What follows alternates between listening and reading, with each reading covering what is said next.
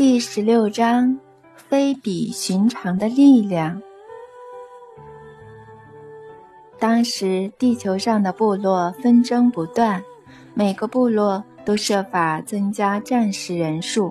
在这些战士之中，只要有人喜好耕种或诗歌，就会被当作是异类。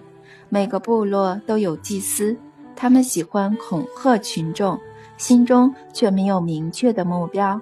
只是把别人的恐惧当作慰藉，他们每个人为了满足自己的虚荣心，都会说自己从神得到的东西比别人多。祖爷爷在几个部落之中聚集了一群诗人和祭司，总共十九个人，十一位吟唱诗人，七位祭司和我的祖爷爷。他们在一个偏远荒凉的地方碰面。诗人谦恭地坐在一旁，祭司则高傲地分开坐下。我的祖爷爷告诉他们，部落之间应该停止敌对与战争，让人民生活在统一的国家之中。统治者会公布对待人民。让每个家庭不受到战争的纷扰，大家会开始互相帮忙，人类社会也能找回通往原始花园的道路。但祭司最初嘲笑祖爷爷，告诉他：“谁会愿意把权力拱手让人呢？如果要让所有部落统一，就得有人变成最强的一个去征服他人。”可是你却不希望有战争，你说的话太天真了。你这个可笑的浪人，把我们聚集起来，到底是为了什么呢？祭司准备离开，但祖爷爷的一番话让他们停下脚步。你们都是聪明人，需要你们的智慧来为人类社会制定律法。我可以给你们每人力量。没有任何人造武器可以抵挡这种力量。如果你们用在好的方面，就能帮助世人迎向目标，追求真理，看见幸福的晨曦。但如果拥有者心存邪念，想要与他人斗争，那么自己就会先倒下死去。一听到这种非比寻常的力量，祭司便停下了脚步。其中最年长的祭司向我的祖爷爷提议：“如果你知道有某种非比寻常的力量，就告诉我们吧。如果这种力量有用，能够建造一个国家，你可以和我们一起生活在那个国家，共同为人类社会制定律法。我来找你们，就是为了告诉你们这种非比寻常的力量。”祖爷爷回答大家：“但在此之前，请你们先从认识的所有人之中推派一位领袖。这位领袖必须生性善良，不贪婪，有爱家人，且从没想过与人打仗。”一位年长的祭司回答祖爷爷：“说是有一位领袖与世无争，但他的部落人数很少，而且……”因为他们不推崇战士，所以很少有族人想成为战士。为了避免斗争，他们经常必须迁居，过着游牧生活，让别人住在宜居的地方，自己则生活在不适合人居的条件。这位领袖叫做埃及。埃及将会是这个国家的名字。祖爷爷说。我会唱三首歌给你们听，各位吟唱诗人，你们要在不同的部落中唱给族人听。祭司们，你们要住在埃及的人群之中，各地的家族会慕名而来，请用你们良善的律法欢迎他们。祖爷爷向聚集的人唱了三首歌，他在第一首歌中。创造了一位公正领袖的意象，并将他称为埃及。第二首的意象是人民共同过着幸福的生活，第三首则是充满爱的家庭，孩子和父母幸福美满，一同住在与众不同的国度里。三首歌都是由再寻常不过的文字组成，但文字的组合却令人屏息专注地聆听。祖爷爷用声音所唱出的旋律，呼出、召唤、吸引，并创造了有生命的意象。在当时的现实中，还没有埃及这个王国，也没有埃及神殿。可是祖爷爷知道。只要唤起人类的思想与梦想，将两者结合，就能让一切成真。祖爷爷带着满怀的灵感唱着歌，他明白伟大造物者赋予每个人的这种非比寻常的力量。唱歌的祖爷爷拥有的这种力量，让人类与万物不同，让人类拥有万物的主宰权。让人类得以被称为神的儿子和创造者。充满灵感的吟唱诗人开始在不同的部落唱起这三首歌，美好的意象深深吸引了大家，让他们纷纷从各地前往埃及的部落。五年后，这个不大的部落成了埃及王国。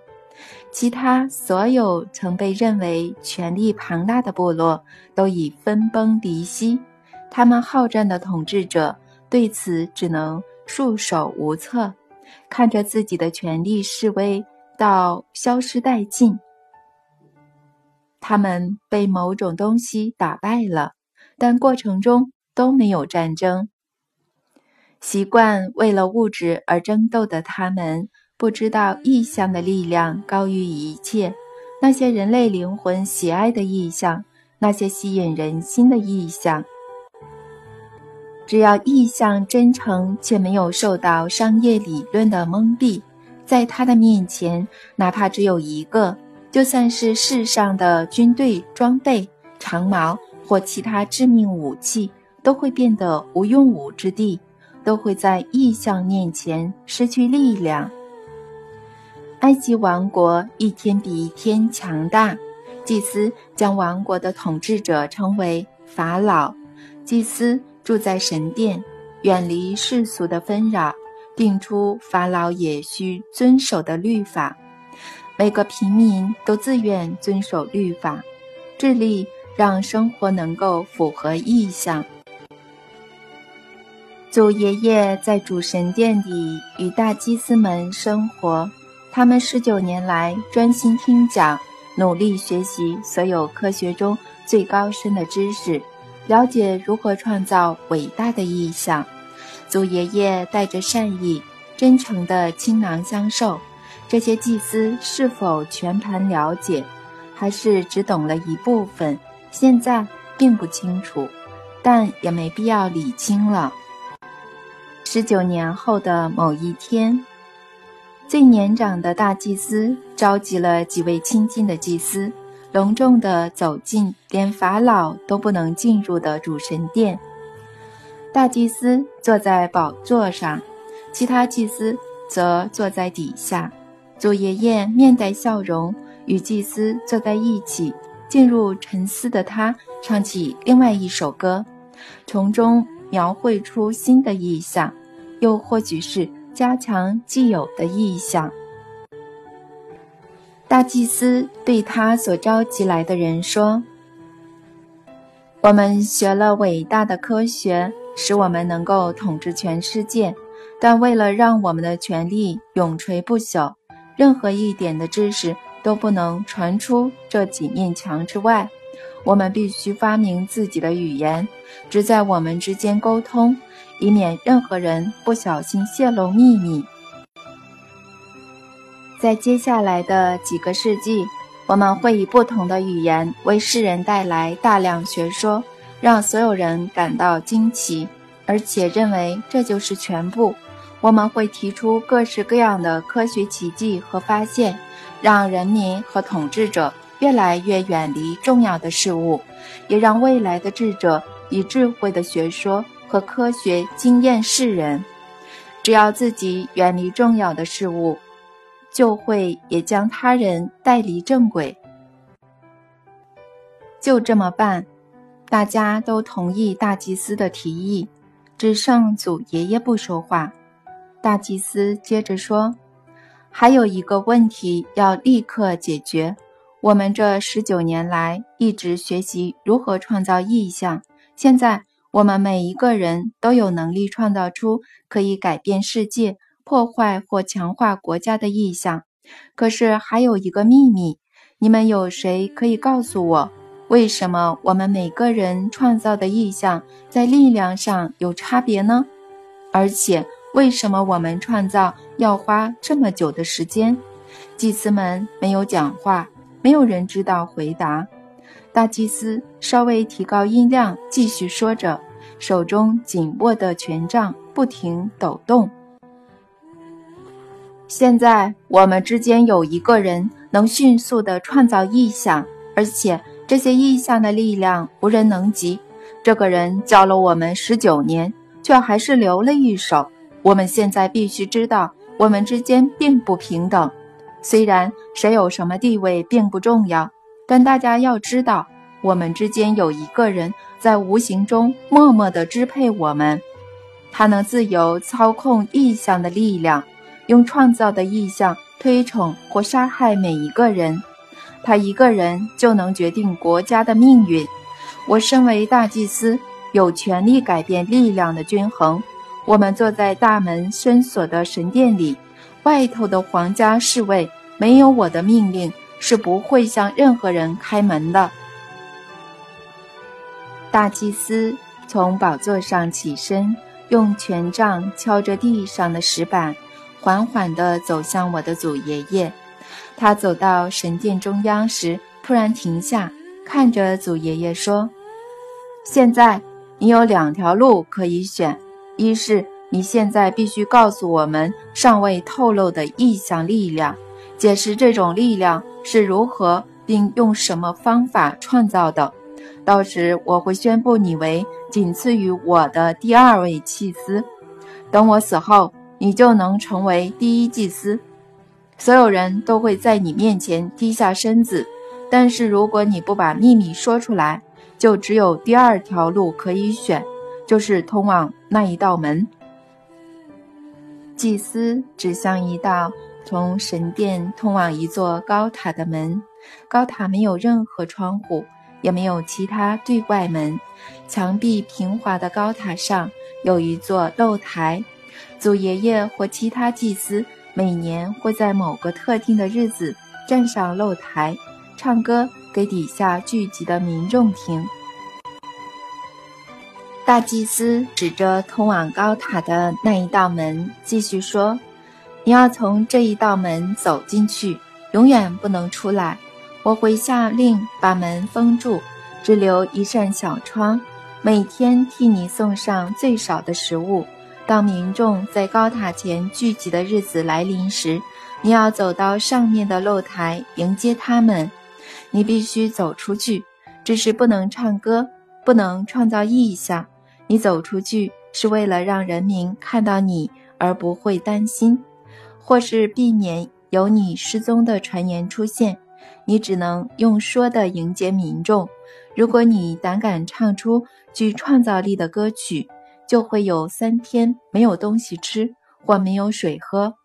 如果你唱出两首，就有六天没有水、没有食物，表示你是在自寻死路。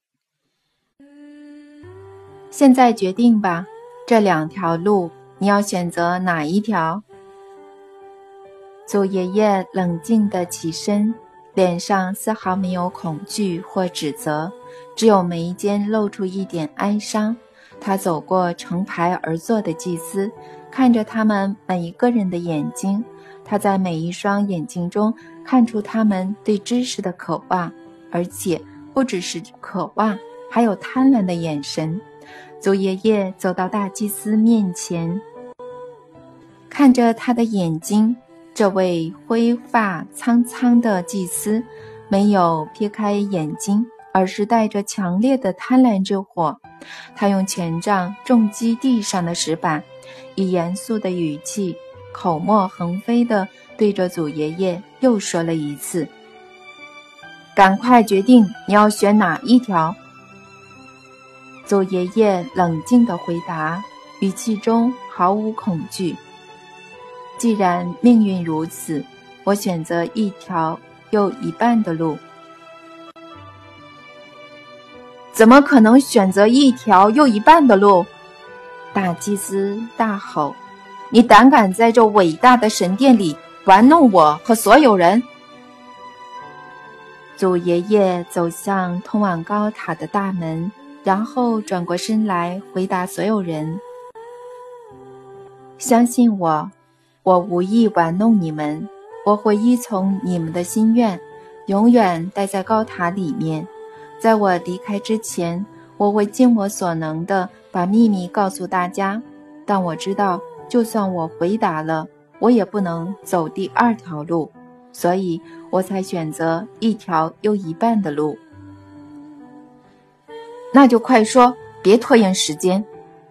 祭司们从座位上跳起，声音在穹顶下回荡：“秘密在哪里？在蛋里面。”祖爷爷冷静地回答：“在蛋里面，什么蛋？你在说什么？解释清楚。”聚集的祭司这样质问我的祖爷爷。祖爷爷回答他们：“鸡的蛋会孵出小鸡，鸭的蛋会孵出小鸭，老鹰的蛋会为世界带来小鹰。你感受自己是什么样子？”你就会生出那个样子。我会感受，我是创造者。大祭司突然大吼：“快告诉我，如何创造最强的意象？”你没有说实话，祖爷爷回答祭司：“你并不相信自己说的话。”你怎么知道我相不相信？创造者从来不会祈求答案，他自己就能回答自己。而你一直在要求答案，代表你困在猜疑的外壳之中。祖爷爷离开了，身后的大门在关上后，照着大祭司的命令封了起来。他们每天透过小窗替祖爷爷送餐一次，食物少得可怜，给的水。不是每次都足够。在民众聚集塔前听歌、听故事的日子之前，他们有三天不送餐，只给祖爷爷水喝。这是大祭司下的命令。他改变了原先的承诺，就是为了让祖爷爷虚弱到无法对群众唱出具有创造力的歌曲。当群众聚集在塔前时，祖爷爷走上高塔的露台迎接他们，他开心地看着等候的他们。他不是对他们诉说自己的命运，而是直接开口唱歌，现场扬起欢乐的歌声。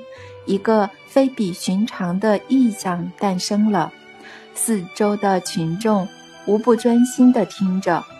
祖爷爷唱完一首，立刻又接着唱另一首。祖爷爷站在上头的露台唱了一整天，直到接近日落时分，他对大家说：“等到新的一天到来，各位将会听到新的歌曲。”第二天，祖爷爷又对着群众唱歌，但他们不知道，其实这位歌者被囚禁在高塔中，而且祭司们不再给他水喝了。听着阿纳斯塔夏说着自己祖爷爷的故事，我突然想听听祖爷爷唱了什么歌，至少一首也好。于是我问他：“阿纳斯塔夏，如果你都能这么巨细弥留地重现自己祖爷爷所有生活场景，那代表你也能把歌唱出来吧？就是祖爷爷在高塔上。”唱给群众听的歌。我自己听得到这些歌曲，但是没办法精确的翻译，很多字现在都没有，有些字的意思也变了。不仅如此，当时的诗歌韵律很难用现在的歌词组成，真可惜。我很想听听这些歌呢，弗拉迪米尔，你听得到的，这些歌会再重现的。如何重现？你都说不可能翻译了，确实无法精确的翻译。但是能创造精神和意义相同的新歌曲呀！现在有音乐歌者，他们正在用现代人熟知的语言创作歌曲。而且你其实听过我祖爷爷当时唱的最后一首歌啦。我听过，在哪里？什么时候？叶格里耶夫斯克的一位音乐歌者寄给你的。他记了很多首，是啊，他记了很多首，其中有一首很像我祖爷爷唱的最后一首歌。可是这怎么可能？时间是有连续性的。那是什么样的歌？歌词是什么呢？你马上就会明白，我会一一说给你听。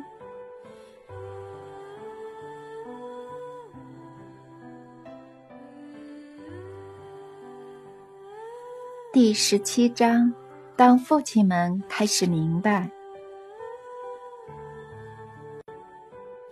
到了第三天，祖爷爷在日出时再度走上露台，他笑着看向人群，眼睛在找某个人的身影。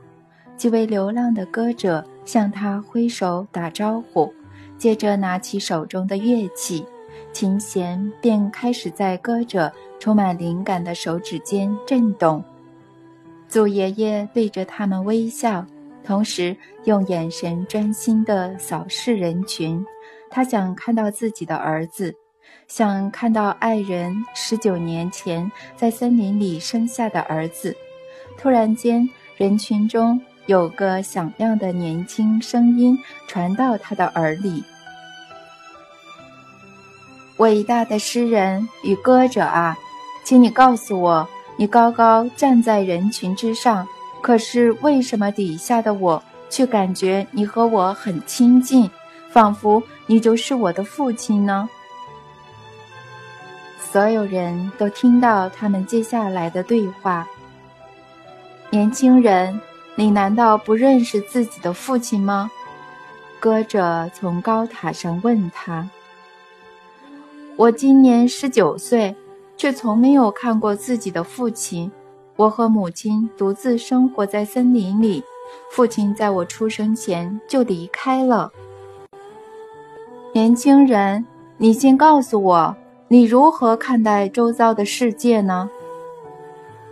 世界在日出与日落时非常美好，景色犹如奇迹般千变万化，人类却破坏了世间美景。让彼此承受痛苦。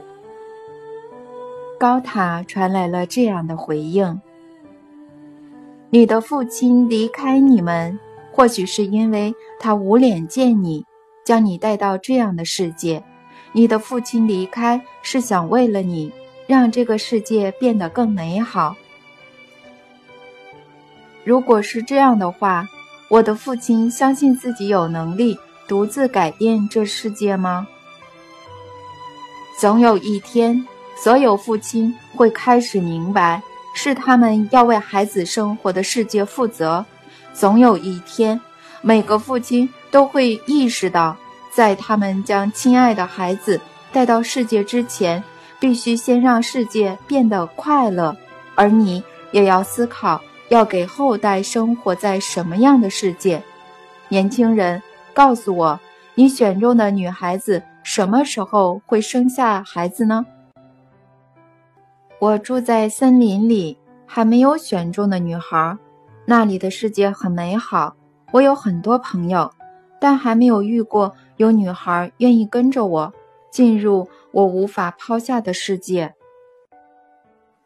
没关系，你还没遇到那位漂亮的女孩，但你还有时间，为了你们未来的孩子，让这个世界变得快乐一点。我会努力做到的，就和我父亲一样。你不再是小孩子了，你的身上流着好人、未来诗人和歌者的血液。对着人群诉说你身处的那个美好世界吧，让我们一起唱歌，共同唱出未来美好的世界。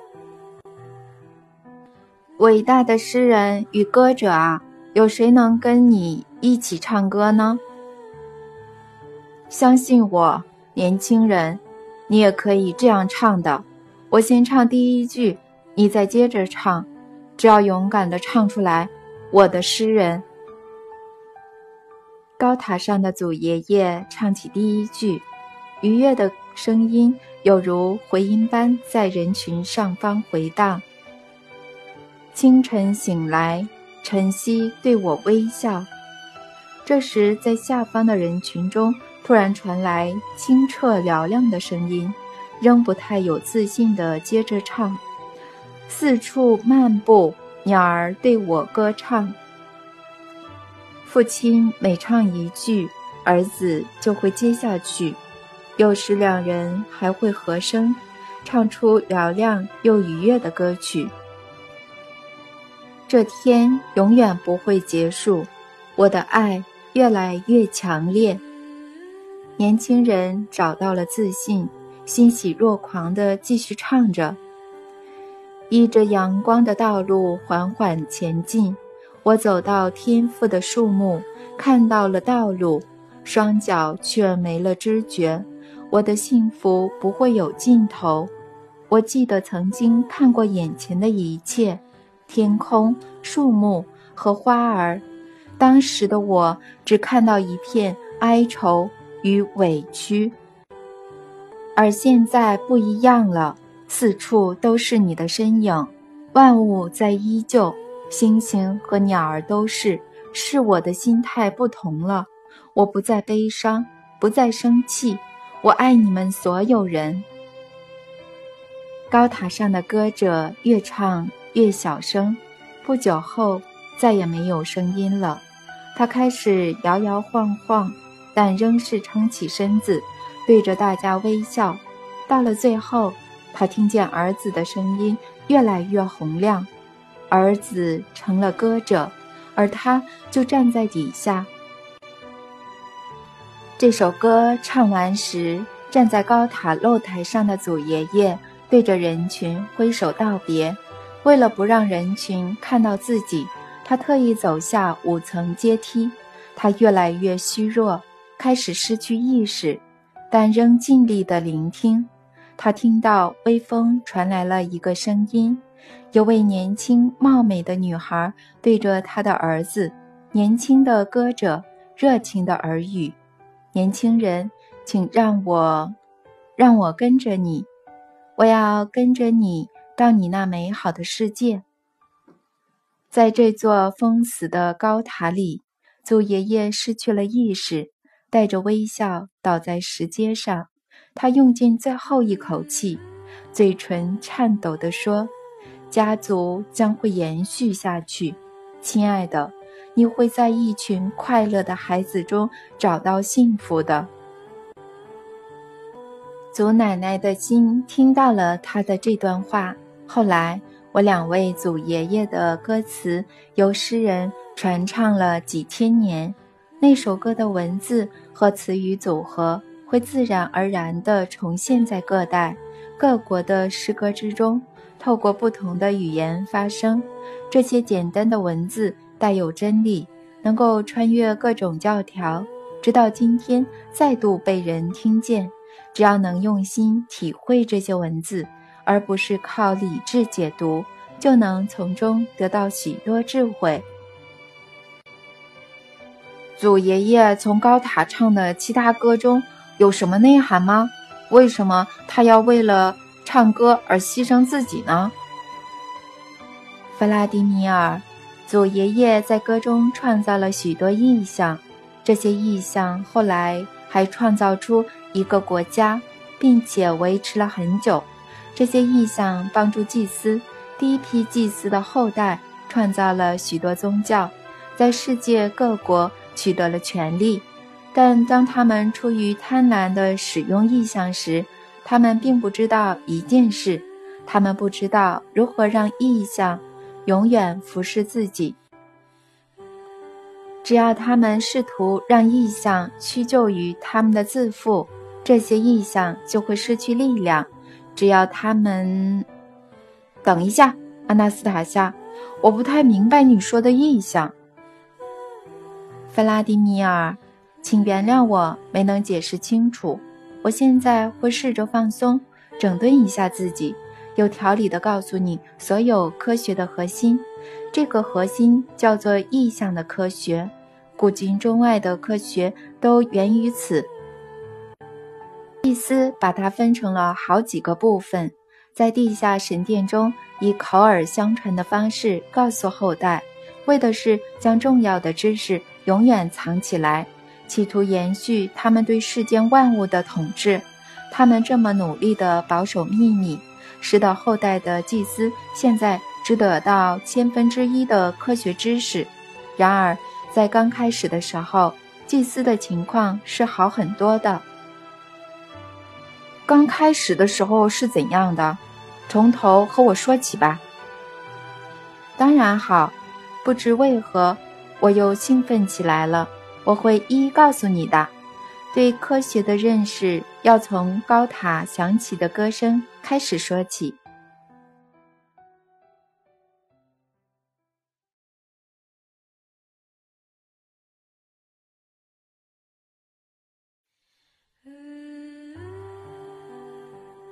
第十八章，他歌颂了生命的喜悦。当祖爷爷在高塔上唱歌时，他的歌曲显现了意象。底下聚集的人有诗人、歌者和音乐家。当时所有的祭司也端坐在人群里面，他们生怕歌曲中的意象会揭露他们的恶行，说出祖爷爷被他们囚禁在高塔之中。然而，被高塔深锁的祖爷爷不断地歌颂喜悦，他创造了一个公正统治者的意象，人民可以与他开心的共处。他也创造了智慧祭司的意象，他接着描绘出一个人民安居乐业的繁荣国度。他没有揭露任何人，而是在歌颂生命的喜悦。那些学习了十九年意象科学的祭司，比其他人都懂那位歌者在做什么。他们一直在观察群众的表情，看着他们受到灵感激发的样子。他们看到诗人们念念有词，音乐家跟着歌曲轻轻地拨弄琴弦。祖爷爷在高塔上唱了两天，祭司默默在心里计算。这个人在大家面前创造了几千年的未来。到了第三天，最后一首歌随着破晓传出，他与儿子的合唱。当他离开后，底下的听众也散了。大祭司若有所思地坐在原地许久，而静静站在一旁的祭司们看到大祭司的头发和眉毛就在他们的眼前瞬间变白。掺杂在灰发之中，他随后站起身来，下令打开塔门。塔门开了。诗人躺在石地上，没了气息。离他约两公尺处有一块面包，可惜虚弱的他没能碰到。在他的手与面包之间，有只小老鼠不断地来回发出吱吱的叫声。他一直苦苦哀求诗人，等着诗人伸手拿起面包分给他。他自己却不拿起面包，他在等待，希望诗人可以活过来。当他看到一群人走进来时，他赶紧跳回墙边，然后跑向静静站着的那群人。他在他们的脚边停下。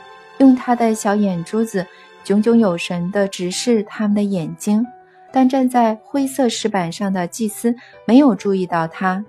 他又急忙地跑到小面包块旁，这只小灰鼠着急地发出声音，把小面包块推到那位哲学家、诗人及歌者没了动静的手中。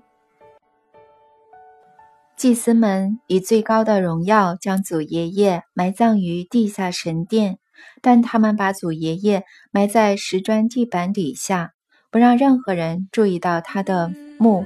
大祭司在祖爷爷的坟上披着斑白的头发说：“我们再也没有人可以说自己像你一样了解如何创造伟大的意象。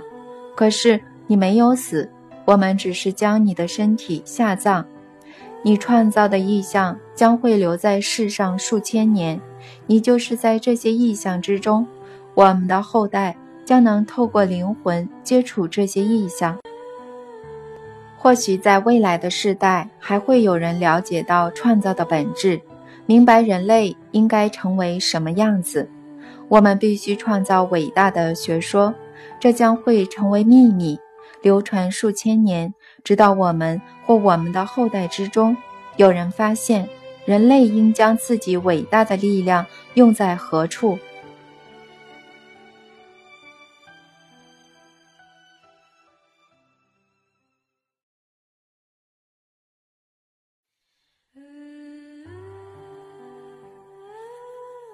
第十九章：秘密科学。祭司们创造了秘密科学，他们的学说叫做意象科学，其他所有科学都源自于此。为了隐藏核心的秘密，大祭司们将意象科学分成好几部分，让其他祭司以不同的方向思考，所以后来才会出现天文学、数学、物理学以及。其他多种科学，其中也包括神秘学。这些科学的出现，都只是为了让人类专注在枝微末节，而无法到达核心的教导。但你说的核心教导是什么呢？那是什么样的科学？你所谓的意象科学有什么本质呢？这种科学能让人类加快思考速度，以意象的方式思考，在短时间内了解整个宇宙，穿越微观世界，创造无形却带有生命的意象物质，再借助这些意象治理大规模的人类群体。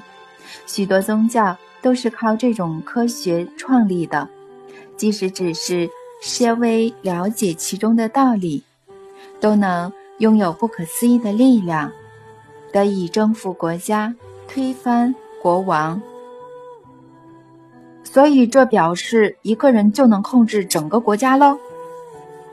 是的，可以，而且过程相当容易。现代历史学家知道任何类似的史实吗？知道，快告诉我，我不记得有什么类似的事情。为什么要浪费时间说明呢？你回去读罗摩、奎师那和摩西的故事，就会看到他们的创造。他们都是了解部分意象科学秘密的祭司。嗯，好吧，我会去读他们的事迹的。但我要如何了解这种科学的本质呢？试着告诉我它的本质吧。他们三人从中学到了什么呢？怎么学到的？他们学到如何以意象思考，就像我刚刚讲的那样。你是讲过，只是我不明白，像数学和物理学这种科学之间有何关联？精通这种科学的人，不需要写出公式或描绘，创造不同的模型，就能用思想贯穿物质。直达原子核心，再去分裂原子，这只是一种简单的操作。为了了解如何控制人类的命运和不同国家的人民，哇，我从来没读过有这种事儿。圣经呢？旧约圣经里就有一个例子，几位祭司在此比较谁能创造出最强的意象。摩西祭司对抗法老的几位大祭司，摩西将手杖丢在众人面前，将它变成了一只蛇，而法老身边的祭司也做了同样的事情。接着，摩西的蛇吞食了其他的蛇。这些都是真的？对，我以为是杜撰出来的，或是代表某种隐喻。这不是虚构的故事，弗拉迪米尔。那场较劲儿就是跟旧约圣经里描述的一样。但为什么他们要这样彼此较劲儿呢？为了看谁能创造足以击败其他意象的强大意象，摩西向大家证明了他是最强的，所以与他挑战就没有意义了。他们不再与他争斗。反而必须遵从他的要求。然而法老不愿听从摩西的话，还试图阻止以色列人跟随摩西和他创造出来的意象，但是暂时没有能力去阻止以色列人，因为他们跟随的是最强的意象。有关后续的发展，你可以去读以色列人是如何多次征服其他的部落和城市。还有他们如何创造自己的宗教和国家？法老的荣耀逐渐暗淡，但埃及祭司仍能创造出强大的意象。他们可预见创造的意象能在人民之中造成什么效应，所以埃及在他们的治理之下成了一个强盛的国度。在最近一次的全球浩劫后。有许多已知的国家建立，而埃及的盛世持续的最久。等等，不对，阿纳斯塔夏，大家都知道埃及是由法老统治的，他们的金字塔墓穴还保留至今。法老表面上的确是掌权者，但他们的主要任务是将智慧统治者的意向具体实现，重要的决策不是由他们做主。法老如果想要掌握所有权力，国家就会立刻衰败。每位法老首先都是由祭司选定后，从小跟随着祭司学习，努力学习意向科学。唯有明白故中奥妙，才能被指定为国王。当时埃及的权力结构，现在可以用这样的方式描述。最上层的是秘密祭司，接着是负责教育和法律的祭司。国家是由祭司阶层代表所组成的议会来掌权，法老则依从他们的法律和指示去统治。地方领袖各自拥有不小的行政权，所以被视为独立的。这大致上和现在类似。现在很多国家。都有统治和政府作为行政权，议会则如过去的祭司一样制定法律。唯一的不同在于，现在没有任何国家的总统有机会像过去法老、像祭司那样的学习。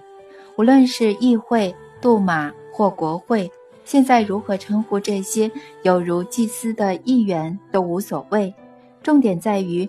他们在立法之前没有机会学习，然而当印象科学成为秘密时，这些立法者又能从何获得智慧呢？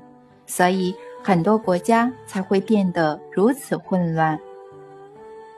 阿纳斯塔夏，你的言下之意是指，如果我们以古埃及的统治结构为基础，现在的情况就会好一点吗？权力结构只能带来很小的改变，更重要的是背后的精神。若真要说埃及的结构，埃及其实并非由这个结构——法老或甚至祭司统治的，不然是谁呢？古埃及的一切都是由意象治理，祭司和法老都得听命于意象。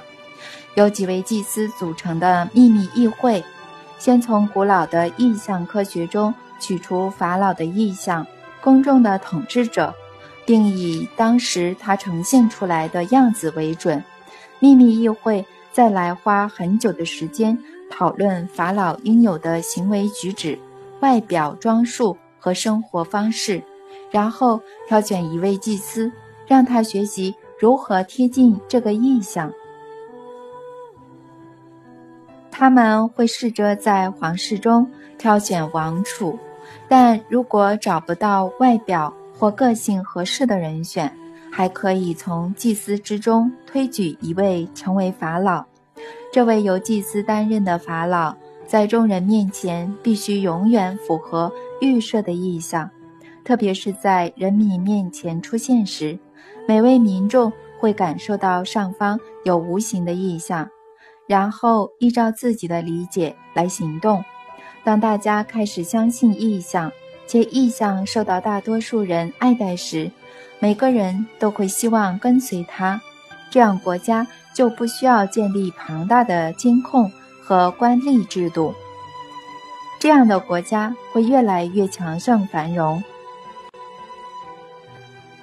但如果真是这样，现在所有的国家就不能没有意向。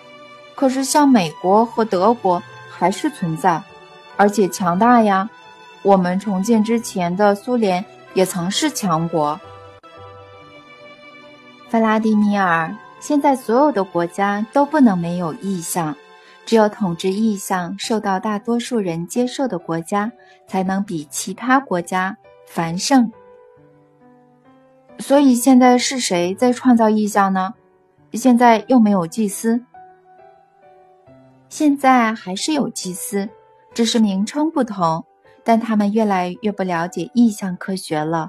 现代的祭司没有能力做出长远且公正的计划，无法定下目标，创造一个值得尊敬的意象，一个能够带领国家迈向目标的意象。安娜斯塔夏，你在说什么呀？我们苏联有什么祭祀和意象吗？当时的一切。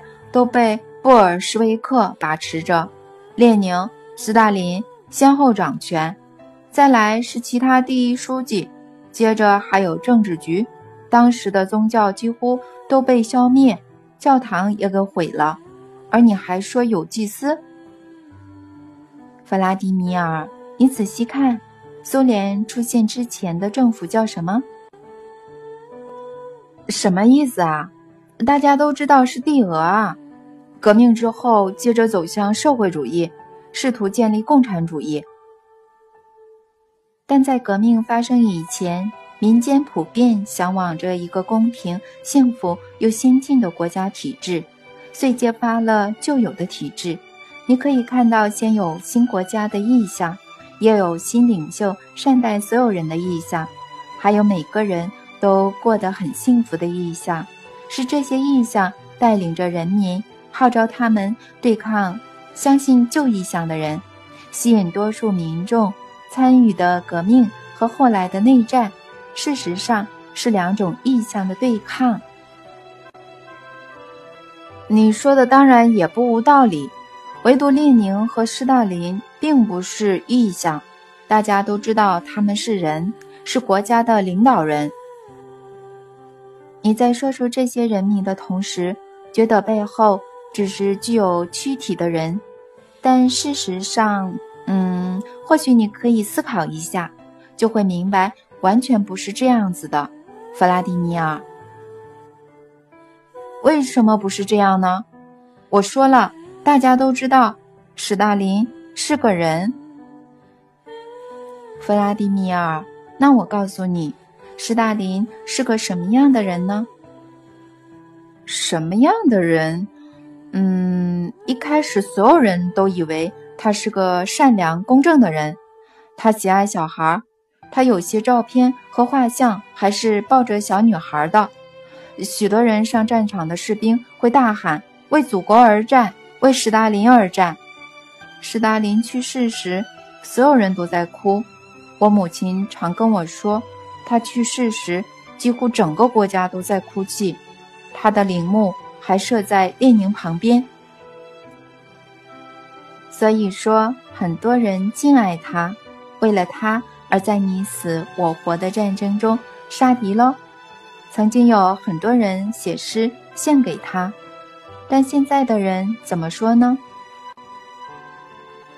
现在的人认为他是个残忍的暴君、杀人魔，他让非常多人困于牢笼，他的遗体被移出陵墓，葬在土里。他所有的纪念碑都被破坏了，包括他生前所写的书也。现在你懂了吧？在你面前有两种意象，两种意象既是同一个人。是啊，同一个人。现在你会说他是什么样的人呢？不确定，我说不准。嗯，你可以直接告诉我吗？史大林既不是第一个意象，也不符合第二个意象，而这就是国家的悲剧所在。统治者和他的意象之间，如果有很大的落差，国家就一定会发生悲剧。所有的混乱都源于此。混乱中的人民会为了意象而争斗。才在不久前，大家对共产主义的意象趋之若鹜。但在这个意向示威后，你和全国人民目前又在追求什么呢？我们正在建立，嗯，大概是资本主义或什么吧。不过这样我们才能和已开发国家的人民过一样的生活，像是美国和德国。总而言之，我们能和他们一样拥有民主，衣食无缺。你把刚才说的国家意向视为自己国家和公正统治者的意向了，好吧？那就是说那些国家的意向好了，但这就表示在你所在的国家中，祭司完全缺乏知识，没有学问，他们没有能力创造值得尊敬的意向，以自己的方向带领群众。通常在这种情况下。国家都会衰亡，数千年以来都是如此。但我们可以和美国或德国这些国家过一样的生活，这有什么不好呢？弗拉迪米尔，你仔细观察你说的这些国家里有多少问题，请你扪心自问：为什么他们需要大量的警察和医院呢？为什么有越来越多的人自杀呢？在这些国家中，繁荣大城的民众都去哪里度假呢？他们需要越来越多的公务员替他们管理社会，这些都代表他们的意向也正在衰退。所以说，我们正在追求他们衰退的意向。是啊，如此一来，我们会暂时延缓这些意向的寿命。这些意向。在你的国家摧毁了主导的意向之后，不会再有新的意象出现了。所有人会被其他国家的意象吸引。如果人人都崇拜他，那么你的国家就不存在了，变成一个没有自己意象的国家。可是现在谁还能创造这样的意象呢？现在又没有祭司。现在还是有人全心全意地创造意象，评估意象对群众的吸引力，而且他们的评估通常很准。我怎么会没有听过这些人呢？还是这是最高机密？你和多数人一样，每天都会接触到这些人的行为。在哪里？什么时候？弗拉迪米尔。在你下次选新的国会议员，或从几位候选人中选出一位领导人时，现在称为总统。记住他们在人们面前所呈现的意象，他们的意象就是由以创造意象为业的人所创造的。每位候选人身边都有一些像这样的人，能当选的都是意象受大多数人喜欢的人。怎么会是意象？他们都是真实存在、活生生的人啊！他们亲自参加竞选活动，出现在选民面前，还会亲自上电视发表演说。是啊，他们亲自参与，只是都是有人建议他们该去哪里、如何表现、要讲什么，才能符合多数人喜爱的意向，而且。候选人通常会遵从这些建议，他们还有各种广告，试着将他们的意向与改善所有人的生活连接起来。是啊，会替他们打广告，但我还是不太明白哪个比较重要，是想选为议员或总统的人本身呢，还是你一直在说的意向？人当然是最重要的。但你要知道，你在投票给某人时，你可能从没见过本人，不清楚他的实际为人。你投的是他呈现在你眼前的意象。但毕竟每位候选人还是有证件，选民是看证件投票的。这些证件兑现的几率有多少呢？选前提出的证件不一定都会兑现，也有可能完全不会成真，因为会有别人带着自己的证件阻止他们。一直都是这样，创造一堆意象后，却无法团结起来，没有任何单一的意象能够吸引所有人，带领他们朝着目标前进。没有意象，就代表没有灵感。前方的路途茫茫，只剩下得过且过、混乱的人生。到底谁能创造这样的意象呢？都说现在已经没有具有智慧的祭司了，而且你祖爷爷传授给祭司的意象科学，我也是第一次从你这边听到。